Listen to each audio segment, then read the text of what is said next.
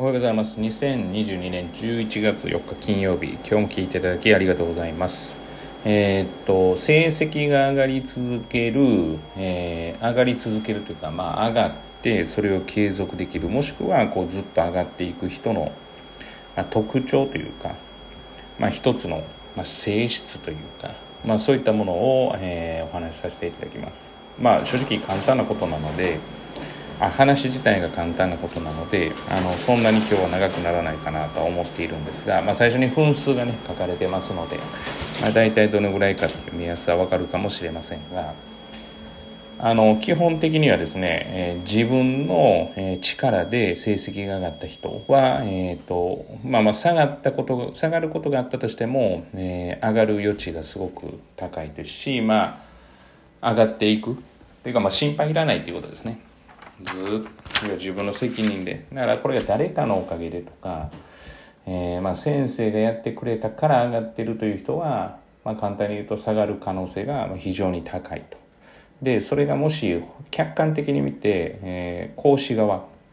教えてる側が自分のおかげで上がったんだっていうことが客観的に見て本当にそうだとするならば、えー、その生徒は下がる可能性があるっていうことですね。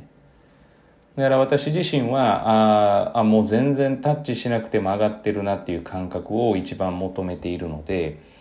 なんですかねまあ承認欲求とかがそれほど高くないのであのまあ言ってみたら本当に客観的にそこは見られてあまあ下がってたらもう自分の責任だと思うんですけど上がってる時にあこれ下から上がったけれども自分の力で生徒自身の力で上がったなと本当に思えたらああもう大丈夫だなっていうような感じですね。まあそれが実は塾に頼らず勉強できるようにするというスローガンではあるんです。だから結局、ずっとおんぶに抱っこじゃないとできないっていうのは、まあ、あの今後うまくいかないことが、まあその引き続きずっとうまくいかないことが多いと。ただ当然子供なわけですから精神的な支えであったりとか、まあ、適切なアドバイスっていうのは必要なのかなというふうに思うので、まあ、私たちの役目っていうのはどちらかというとそちらかなっていうふうに思っています。まあ、できることって本当に限られていますから、まあ、精神的にどうサポートしていってどう弱な方ら持っていくかっていうことはまあ当然幼いわけですから、えーとまあ、まあ身についていないわけではないですけれども、まあ、頼りにしないといけない、まあ、それが親御さんである場合もあれば勉強面であれば塾の先生であるっていうこともあり得ると思うので、まあ、一大人として、まあ、可能性をさまざま考えながら、まあ、よく見てアドバイスをする。勉強面に関してはもう自分で要はこういう感触なんだというふうに思って上がっていった時が本当に成績が上がる時ですよと。だから生徒の成績が上がった時は、